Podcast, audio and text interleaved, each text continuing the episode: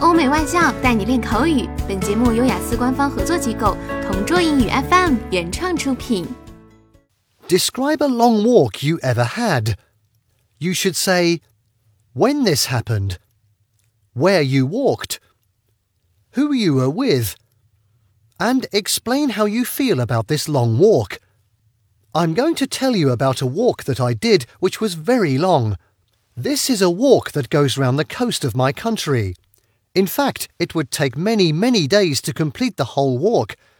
I went with my friends. There was a group of six of us, and we were all into biking. We decided to do this walk because we thought that it would be challenging.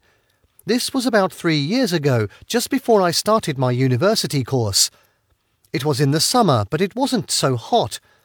It took us five days to do the section of the walk that we were interested in, and we camped at night. This meant that we had to carry our tents and all our equipment, which made the trip even more challenging. The scenery was really spectacular. There was a mixture of cliffs and beaches. We were very lucky with the weather because it didn't rain at all. I hate camping in the rain and trying to put the tent up when everything is wet.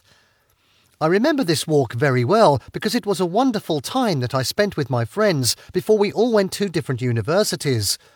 I was also very happy that we were able to do the whole walk that we had planned. OK，以上就是今天口语话题的全部内容。想要免费获得雅思口语完整题库的小伙伴，快来关注微信公众号“同桌雅思英语”，回复关键词“口语题库”就可以啦。同桌祝你早日涂鸦成功！